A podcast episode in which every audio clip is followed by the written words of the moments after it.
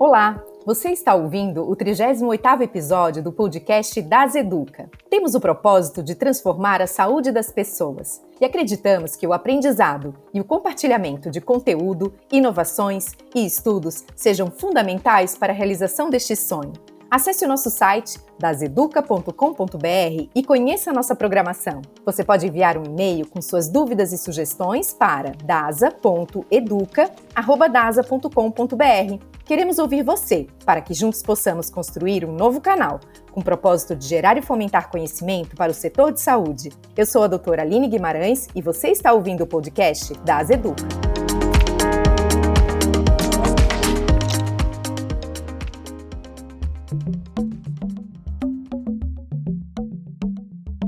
Você já parou para refletir como está sua saúde mental hoje? Será que todos os seus pensamentos estão alinhados em harmonia com seus desejos e as suas vontades? Pois é, às vezes nem percebemos que estamos saindo do eixo e o reflexo disso só será visto mais para frente, quando já estivermos necessitando de ajuda. Alegria, tristeza, raiva, frustração, satisfação, medo, vergonha. A forma com que lidamos com essas emoções é o que define a qualidade da nossa saúde mental. E para entendermos mais sobre esse assunto, no Das Educa de hoje, receberemos Lorena Rodrigues, psicóloga do trabalho da Rede Ímpar, com foco e atenção aos projetos relacionados à saúde mental dos colaboradores, e Dr. César Izik, gerente corporativo de saúde e bem-estar da DASA. Eles irão nos ensinar mais sobre essas questões tão comuns nos dias atuais, mas que ainda precisam muito mais da nossa atenção.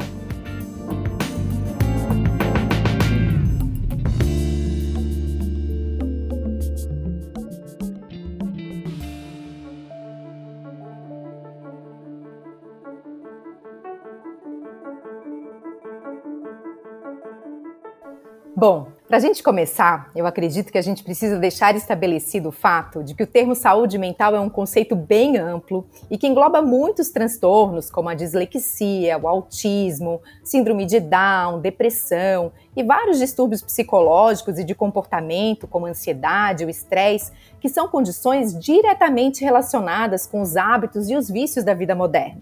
Então, eu acho que de início a gente tem já que estabelecer que esse podcast será focado na parte de distúrbios psicológicos e comportamentais. Então, César, gostaria já de começar perguntando quais são atualmente os cenários mais preocupantes de uma saúde mental prejudicada na população. Bom, Aline, na verdade, eu acho que você descreveu bem, né, em relação ao contexto da nossa conversa sobre saúde mental. Eu gostaria de primeiro de, de iniciar relatando o que é saúde mental, de acordo com a Organização Mundial de Saúde, né? É, saúde mental é o, é o bem-estar, o estado de bem-estar, né, no qual o indivíduo realiza suas capacidades, ele é, pode fazer face ao estresse normal da vida, trabalha de forma produtiva e frutífera, ele contribui para a comunidade que se insere. E a gente tem identificado que todo esse momento que a gente tem vivido, e não só agora, é, anteriormente, né, a gente já vinha passando por um momento de que é, as pessoas tinham uma sobrecarga muito grande de trabalho, então se falava de burnout, de pré-burnout, e além de tudo isso, nós tivemos o início da pandemia em 2020, cujo fator né, levou muita gente por um processo de quarentena, pessoas que não tinham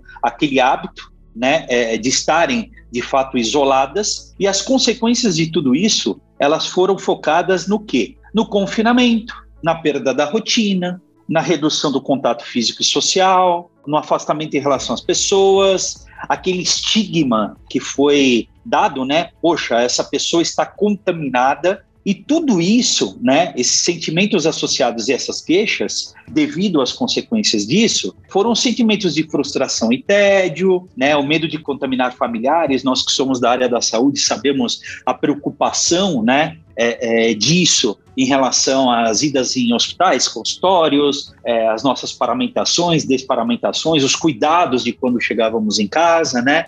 A ansiedade de não termos suprimentos suficientes, né? Mesmo após o, o, o fim da quarentena e pouca informação, porque foi um momento que a gente não tinha tanta informação e nós fomos nos adaptando, nós fomos enriquecendo o nosso conceito e conhecimento diante da patologia é, e, consequentemente, de alguma forma, levando a cada vez mais buscarmos uma orientação, uma força, um pilar para as pessoas que precisavam desse equilíbrio emocional. Ótimo, César. E Lorena, como que você analisa os debates em cima de saúde mental que estão acontecendo atualmente?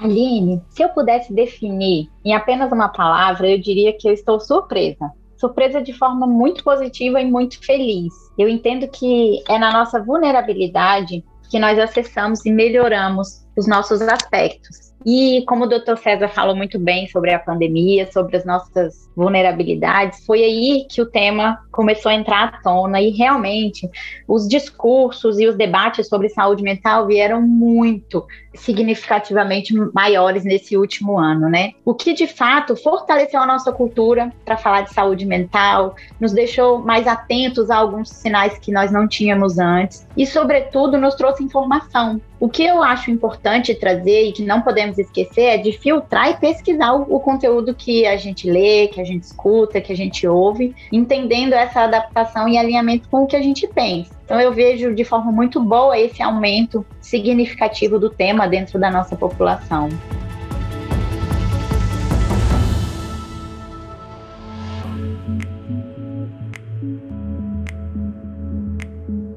E César, pesquisando para essa gravação, eu vi que apesar de existir muito material relacionado a esse tema, ainda existe muita gente que debate saúde mental como um tabu. Então eu queria te perguntar se, na sua opinião, ainda é um tabu e por que disso? Boa, Nini, é, de fato, eu entendo que ainda existe um tabu sobre esse tema. Como muito bem disse a Lorena, acho que a gente, a pandemia trouxe um pouco mais à tona, trouxe uma preocupação maior corporativa em relação aos seus colaboradores sobre o tema, mas, infelizmente, eu acho que isso é, tem ligação, né, muito com a história, as pessoas é, acham que quem faz terapia ou passam com um médico psiquiatra elas são loucas, entre aspas, né? E isso é uma coisa, um aprendizado que quando você é, começa a ter um processo de comunicação mais amplo, você começa a ver uma preocupação maior, como eu disse, corporativa das empresas,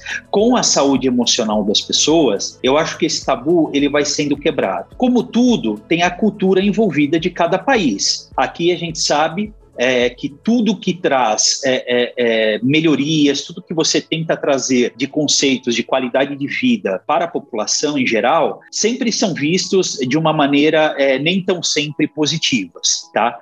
Então eu entendo que esse tabu era muito maior, ele tem diminuído, ainda existe, mas é uma questão muito focada na comunicação. Acho que esse é um ponto muito sensível e importante, porque da forma que nós levarmos isso para os nossos colaboradores, eu falo em termos corporativos, da forma que nós abrirmos um programa de saúde emocional, da forma que nós conectarmos essas pessoas, levando, por exemplo, hoje a telepsicologia, que é uma maneira que a pessoa de repente não precisa estar em frente a um consultório, em frente a um profissional. Nada, nada, aquela câmera traz uma coragem maior para ela poder contribuir e falar. Então, eu acho que todos esses, é, é, esses fatores associados, eles, se Deus quiser, espero que eles tragam uma diminuição de um tabu que só quem viveu, só quem vive e poderá viver a gente imagina o quanto é importante, sabe, a psicoterapia na vida das pessoas. Excelente, doutor César. E Lorena, existem sintomas que poderiam ser considerados indicadores de que a saúde mental de alguém está começando a deteriorar? Quando que a gente deve buscar ajuda? Aline, existe sim, com certeza. Eu costumo chamar de sintomas, de termômetros, né? Podemos chamar esses sintomas de termômetros. Eu posso citar, por exemplo, algumas perguntas que a gente se pode fazer no dia a dia, né? Por exemplo, como eu tenho vivido? Como eu tenho resolvido os meus problemas no dia a dia? De que forma são as minhas relações pessoais e familiares, por exemplo? Então, se eu me percebo irritada, impaciente, às vezes com choro fácil ou até mais agitada, com uma agitação motora de euforia, por exemplo, eu posso entender que tem alguma coisa diferente acontecendo. Então, eu sugiro sempre considerar como alguns termômetros que devemos ficar atentos, né? Um outro ponto importantíssimo é a insônia e que é muito comum, né? A gente ouvir um ou outro colega, um ou outro familiar dizer que não estava dormindo bem ou que está preocupado. Assim, a insônia para mim é um dos primeiros sinais de desconforto emocional. Então é um ponto que eu indico ficar muito alerta em observação e, é, em continuidade, excesso de apetite, falta de apetite. Então, alguns fatores genéticos de predisposição familiar podem ser pontos também que vocês devem ficar atentos para entender a possibilidade ou não de um risco de um adoecimento mental, né? Um exemplo importante de trazer, é, como o César completou bem o cenário que nós temos vivido, nós sabemos que a pandemia não afetou todo mundo de forma fisiológica, né? Algumas pessoas foram assintomáticas, outras não, mas sabemos que no contexto emocional, todos nós fomos afetados, seja pela preocupação com o ente querido, seja pelo medo, seja pela insegurança da informação sobre o tratamento. Então, por si só, nós compartilhamos de, de, uma inquietude juntos. E isso é um ponto inicial que pode sim vir a virar um transtorno, seja um transtorno de ansiedade, seja uma depressão. Existem alguns gatilhos emocionais que nós podemos é, considerar. E, sobretudo, e o que eu defendo bastante é o autoconhecimento eu preciso me conhecer. Por isso eu sugeri aquela perguntinha, né? Como é a minha vida, como eu me relaciono, como eu resolvo os meus problemas no dia a dia. Isso é, nos traz informações é, para lidar e ter a possibilidade de interpretar se algum dia eu corro o risco, né, de adoecer emocionalmente ou não. Buscar ajuda, né? Você falou de um ponto importante. É importante pesquisar e, sobretudo, é, pedir indicações daquelas pessoas que nos conhecem, que sabem nosso perfil.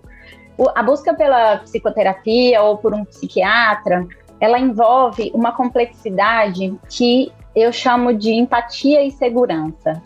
Não é fácil a gente encontrar um profissional que vai tratar as nossas emoções, os nossos sentimentos, aquelas questões mais íntimas, se a gente não confiar e não se sentir seguro. Então, eu já ouvi algumas pessoas falando que tiveram experiências negativas com a psicoterapia, se deem uma segunda chance, busquem outros profissionais. Nem sempre vai ser fácil você encontrar uma pessoa que você tenha empatia e que você entenda que ele está acolhendo ali as suas necessidades. Eu achei importante trazer esse ponto porque eu conheço algumas pessoas que desacreditaram nos cuidados emocionais, principalmente da psicologia e da psiquiatria, por não terem encontrado um profissional que tiveram afinidade.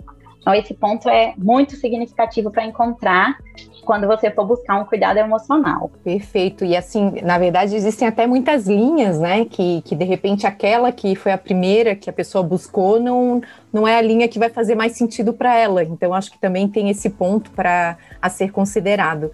Bom, e muitas vezes, né, é, você falou até de autoconhecimento, para algumas pessoas que já têm isso um pouquinho mais desenvolvido, que buscam autoconhecimento, talvez seja um pouco mais fácil identificar que alguma coisa não está indo bem. Mas para algumas pessoas, acaba que isso vai passando, ela não vai percebendo, às vezes até acaba olhando para as circunstâncias e colocando a culpa ou é o outro, ou, ou é a situação, né? Ela não consegue olhar um, para si mesma, né? E muitas vezes quem repara vai ser é, o esposo, a esposa, um filho, um colega de trabalho, né? Então, como que essas pessoas que circundam, né, é, essa pessoa que está com algum distúrbio poderia ajudar? Poderia reagir? A literatura traz muitos casos de familiares ou até amigos que acabam adoecendo junto, exatamente por esse aspecto que você trouxe. Nem sempre é, as pessoas sabem como agir ou como fazer diante de um adoecimento mental. Então, o que, que eu sugiro? Inicialmente, escuta escuta e acolhimento, sem o julgamento. E aí eu estou trazendo um aspecto muito sensível, porque é inerente à condição humana julgar. Então, quando alguém vier fazer um desabafo, ou a gente entender que essa pessoa está num momento sensível, vamos escutar. Escuta, acolha, eu digo que às vezes as pessoas ficam na necessidade de dar uma resposta ou um conselho, né? E a gente acaba piorando a situação, porque pode ser que o outro se sinta envergonhado ou por aquilo que ele está sentindo, né? Existem exemplos, às vezes, da pessoa fazer um desabafo sobre um sentimento de desânimo perante a vida e o outro diz: Ah, mas você é linda, você é inteligente, é, não sente isso, né? O outro pode sentir culpa. Então, meu, minha orientação é realmente a escuta, acolhe a dor do outro, respeita, né, o, o, sentimento de empatia, de tentar olhar o mundo como o outro olha, sem julgar. e aí sim pega na mão dessa pessoa e leva num profissional especializado. Esse é o maior conselho, né? Você vai junto com a pessoa, porque nem sempre ela tem a motivação necessária para essa busca. Ela às vezes está perdida. Então, depois que você escutar e você acolher, procura um profissional de confiança e entrega os cuidados dessa pessoa.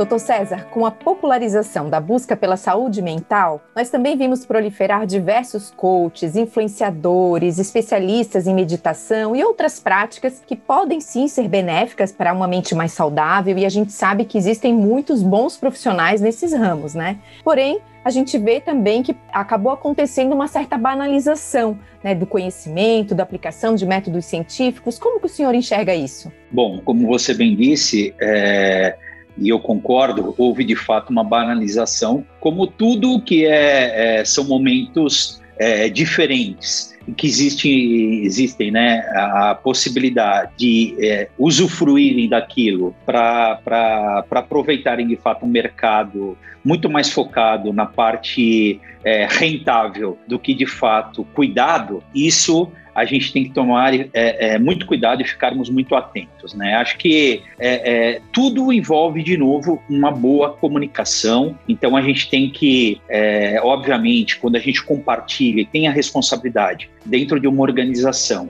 de trazer o conceito para dentro de uma companhia e os cuidados né, dessa forma de comunicar, dessa forma de acolher e levar de fato o que é aquele programa, por exemplo, de controle de saúde emocional, é, eu acho que parte já de uma triagem muito bem feita por quem está executando o programa. Então, a gente tem que tomar é, muito cuidado nas indicações, a gente tem que é, é não ir por modismo e sim por uma qualificação que de fato a gente saiba experiências é, é, que aqueles profissionais trazem de resultados, não só de, é, é de discursos. Então, é, é, eu acho que isso é um ponto muito importante na escolha e na implantação de um programa bem estruturado, como você disse, para não trazermos também ideias ou conceitos ou um tipo, entre aspas, de contaminação de uma forma não bem conduzida é, é, desse conceito de programa mesmo para os colaboradores. E Lorena, quais os métodos para as pessoas ficarem alertas e não serem pegas de surpresa por conta desses distúrbios psicológicos?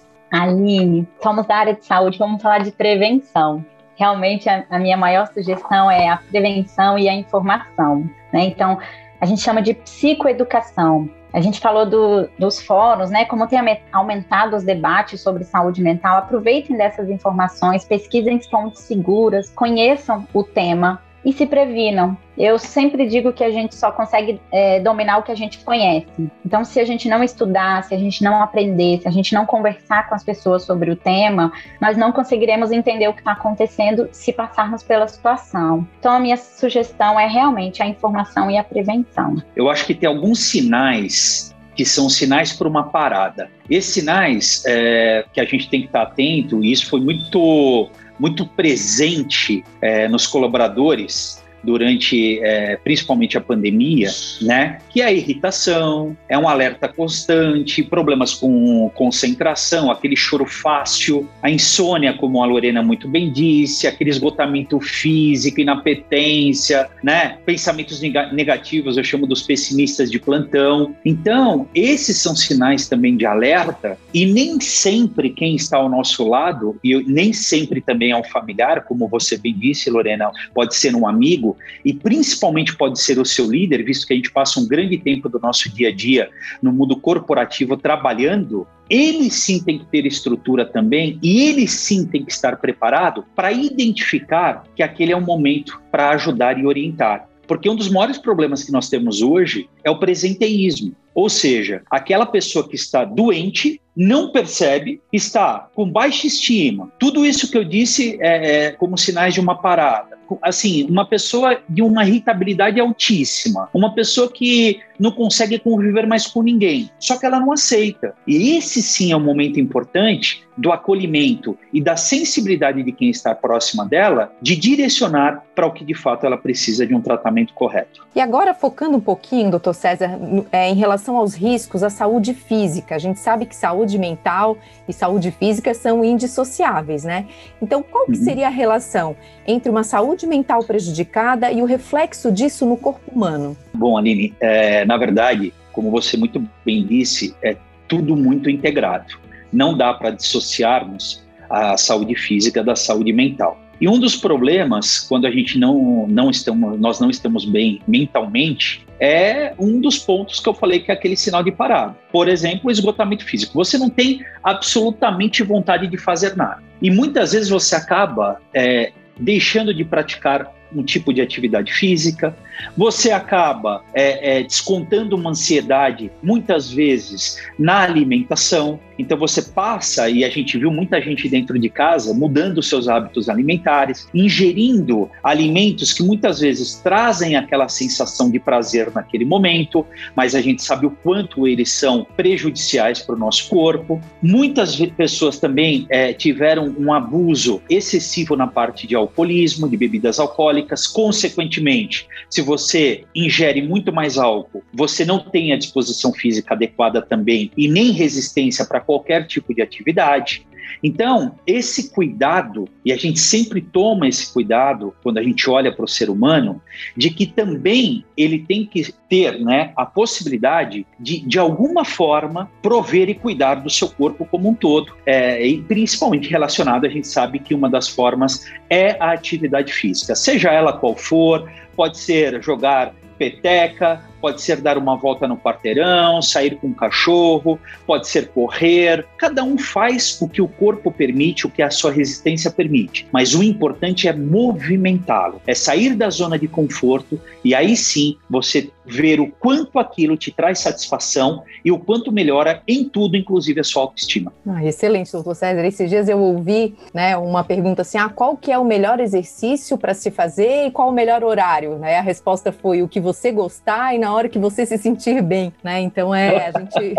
Porque Perfeito. esse é o melhor exercício, né? Que, é, o que é, é o que a gente faz, né? Excelente. É isso aí.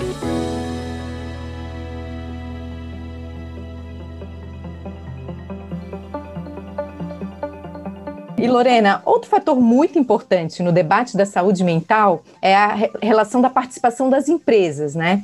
Algumas atualmente já contam com departamentos que são dedicados à saúde mental dos seus funcionários, mas a realidade é que ainda há muito a ser feito para a conscientização dos líderes, dos diretores em relação à importância desse tema. Como que você enxerga a influência direta do ambiente de trabalho nas pessoas? Aline, o trabalho tem um, um muito impacto na vida da pessoa, um impacto altíssimo é, se você me permite, é, dizer que o trabalho e o indivíduo são indissociáveis, não tem como separar. Eu vou rapidamente trazer o conceito de trabalho é, anteriormente, né?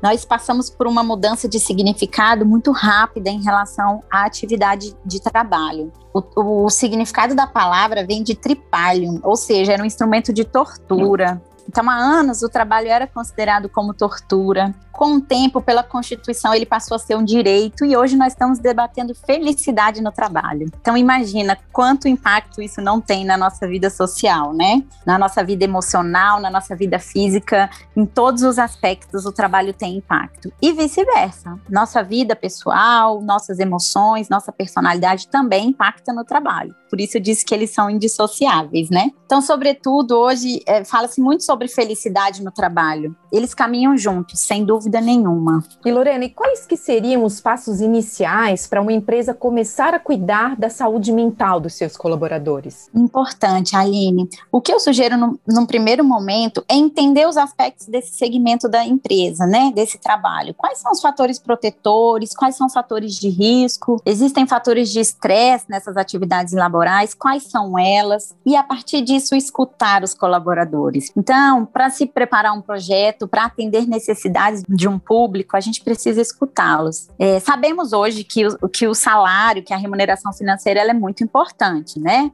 É, não, muitas pessoas trabalham por salário, sim, mas, sobretudo, a, o fator segurança, bem-estar, ele está acima das condições financeiras. Então, a minha sugestão é que as empresas escutem esses colaboradores, quais são as necessidades deles. E eu não tenho dúvida que as necessidades serão é, segurança, respeito, diálogo, comunicação. Então, é, minha sugestão para preparar um projeto é a escuta. Bom, doutor César, acredito que seria legal a gente trazer aqui um exemplo prático. Bom, na DAS a gente tem o DASA Cuida, que é uma iniciativa focada em cuidar da saúde mental dos colaboradores. Você poderia falar para a gente um pouco de como funciona esse projeto? Na verdade, Aline, o DASA Cuida é um projeto que ele é focado em cinco pilares aqui dentro da companhia. Né? Nós temos o pilar relacional, o físico, o espiritual, o emocional e o educacional. Esse programa é, ele traz, né, dentro de cada pilar desses,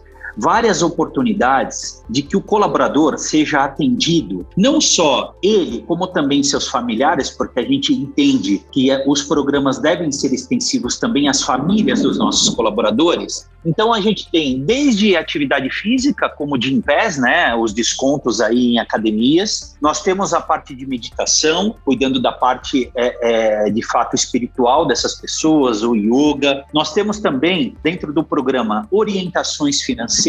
A gente sabe que isso tem um impacto muito grande também na parte emocional das pessoas. A gente tem orientações jurídicas, e também o nosso pilar de telemedicina, que atualmente é, é, a gente sabe o quanto é importante a gente ter um, um, um canal onde os nossos pacientes, né, os nossos colaboradores buscam atendimento médico sem a necessidade de direcionar-se para um pronto atendimento. Então, e dentro também, dentro do pilar emocional, nós temos, além do programa de saúde emocional, que são sessões de telepsicologia para os colaboradores, não tem limite de sessão, acho que isso é muito é, bacana, porque quem define o limite de sessões é o próprio psicólogo especializado naquele tema. Então, é, os depoimentos são lindos, inclusive, de que nós temos das pessoas que participam do programa de telepsicologia e se sentem na liberdade é, de colocar um depoimento de quanto aquilo foi importante para a vida delas. É, e outra, né, eu acho que é um ponto importante também citarmos todas as informações são transitadas de formas confidenciais. Isso é, um, é, é muito importante porque você traz segurança, inclusive, para o colaborador na hora que ele pensa que aquela informação a empresa pode usar de uma forma negativa. Aqui a gente respeita muito isso, essa confidencialidade. E um outro programa, esse eu também tenho um orgulho, eu falo de boca cheia mesmo, que é o Stop. O Stop ele está dentro do nosso Dasa Cuida e acho que somos uma das empresas no segmento de saúde inovadoras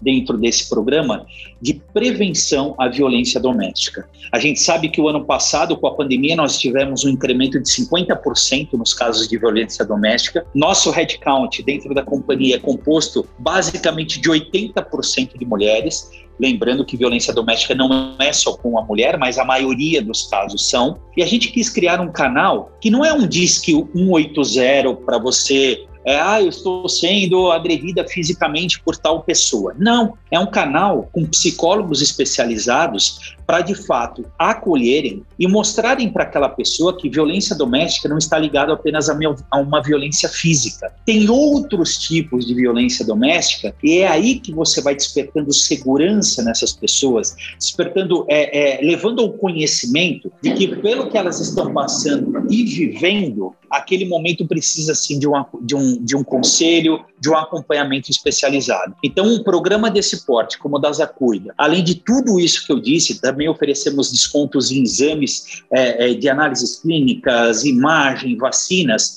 não para o colaborador, porque ele tem o benefício de saúde, mas extensivo aos pais e avós dos nossos colaboradores, porque a gente sabe que muitas dessas pessoas acabam não tendo a oportunidade de, de terem um plano de saúde. E esse é o cuidado nosso, a gente sabe que o sistema público às vezes é um pouco deficitário nisso, nós tomamos o cuidado de você poder presentear, entre aspas, um parente seu, como teu pai, um avô e uma avó, para fazerem exames dentro da nossa marca com descontos extremamente representativos. Nossa, parabéns, César César, um projeto maravilhoso mesmo e mostrando aí o quanto que a empresa está focada né, em, em, cuidar das nossas pessoas. Bom, é, a gente tem já as ferramentas, né? E, e o projeto é muito completo e eu imagino que um dos desafios seja engajar né, as pessoas. Como fazer né, para que as pessoas utilizem essas ferramentas, busquem essas ferramentas, como que se controla isso? Excelente pergunta, é, Aline. Acho que a, a Lorena trouxe um pouquinho disso, que o engajamento começa de cima para baixo. Então, se a liderança da companhia ela está engajada de que saúde emocional, saúde física,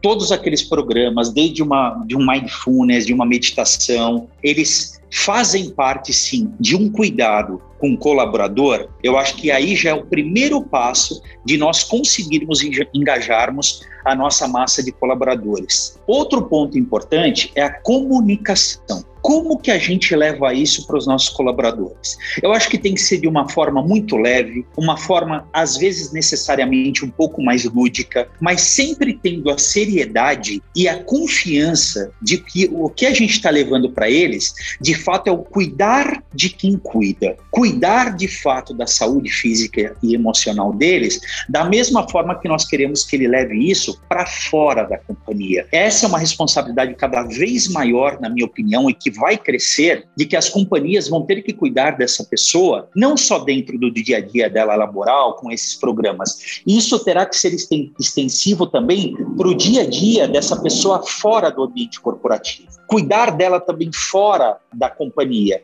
porque aí sim você traz muito mais engajamento, você traz muito mais confiança de que de fato a empresa está preocupada com ele, com ele, com ele, com seus familiares e assim Dessa maneira, você consegue engajar muito mais pessoas a acreditarem no propósito. Excelente, César. E de maneira prática, vocês percebem isso já sendo refletido nos resultados? Sim. Tudo em saúde, Aline, eu costumo dizer que os resultados não são em curto prazo. É falso falar que qualquer tipo de programa que você implante, você terá um resultado em curto prazo. Os resultados são sempre em médio e longo, e longo prazo. E quais são os resultados muito importantes também quando a gente fala do dia a dia de uma empresa? A gente pode estar falando de absenteísmo, a gente pode estar falando de turnover, a gente pode estar falando é, é, de quanto a gente retém grandes talentos dentro da companhia. Todo esse conjunto está ligado também a esse tipo de programa, que nós acompanhamos, obviamente, com indicadores.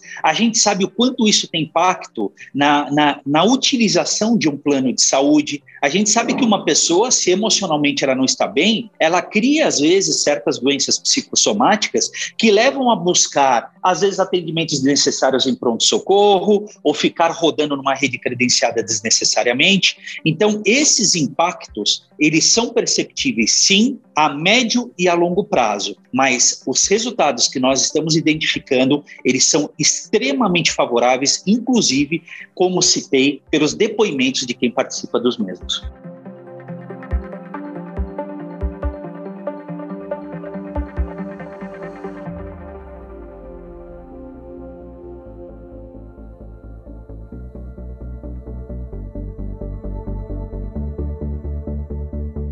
Agora, para fechar, eu gostaria de pedir para vocês deixarem uma mensagem para todos os nossos ouvintes. Afinal, esse assunto atinge qualquer pessoa, né? Primeiramente, eu gostaria de sugerir que todos cuidem do seu autoconhecimento, olhem para dentro de vocês, reflitam sobre isso, se conheçam mais, se pergunte se vocês estão onde gostariam de estar, se, se um propósito na forma que têm vivido, se cobrem menos, sejam mais leves e lembre-se da responsabilidade que temos com o outro também. Eu gostaria de fechar com uma frase de Paré que diz assim: ela é especial para nós da área de saúde, né? Curar ocasionalmente, aliviar frequentemente e consolar sempre. Então é isso, eu agradeço inclusive pela oportunidade. Bom, eu gostaria de concluir com uma, uma breve história que eu ouvi, e é breve mesmo. Quando Charlie Chaplin iniciou a sua carreira, é basicamente o que a gente chama de stand-up hoje, né, na parte de comédia, ele fazia isso já naquela época, é, e a plateia né, lotava os espaços que ele se apresentava. E o Charlie Chaplin contou uma piada e todo mundo, obviamente, da plateia riu. E três minutos depois, ele repetiu a mesma piada. E metade da plateia riu, metade da plateia ficou meio, achou meio estranho aquilo. Passados mais três minutos, ele repetiu a mesma piada. E ninguém riu. E aí ele perguntou: para a plateia: vocês não vão rir da piada que eu contei? Aí uma pessoa levantou a mão e falou: Olha, o senhor desculpa, mas é a terceira vez que o senhor conta a mesma piada. E o senhor quer que a gente ria? Ele falou: Poxa vida, vocês choram e reclamam pelos mesmos motivos nove, dez, onze vezes. Qual é o problema de vocês rirem três vezes da mesma piada? Então, vamos parar um pouco de reclamarmos incessantemente dos nossos problemas, das, das, das, coisas que acontecem, do negativismo, e vamos, de fato, rirmos mais, termos mais palavras positivas, mais alegrias. Vamos validar mais as pessoas, e validar é no sentido de falar como você está bonita hoje, nossa, que bacana a sua bolsa, nossa, que trabalho lindo que você fez. Assim, a gente acaba refletindo é, que não faltam gatilhos nesse momento que a gente está vivendo, né? Para que comprometam a nossa saúde mental. E é importante a gente refletir, né? Dar uma olhada para dentro, ver até que ponto a gente está dando conta do recado sozinho e a gente se dá conta também que existem várias saídas, vários caminhos para a gente preservar a saúde mental, mesmo em circunstâncias adversas. Então, é, eu acho que fica aqui um recado para que fiquem atentos aos sinais da mente, aos sinais do corpo, porque tudo isso vai passar. Né? Muito, muito obrigada, Lorena, César, foi excelente esse nosso encontro. Eu que agradeço pela oportunidade, pelo convite e também pela colega Lorena aqui pela participação. Obrigado de verdade.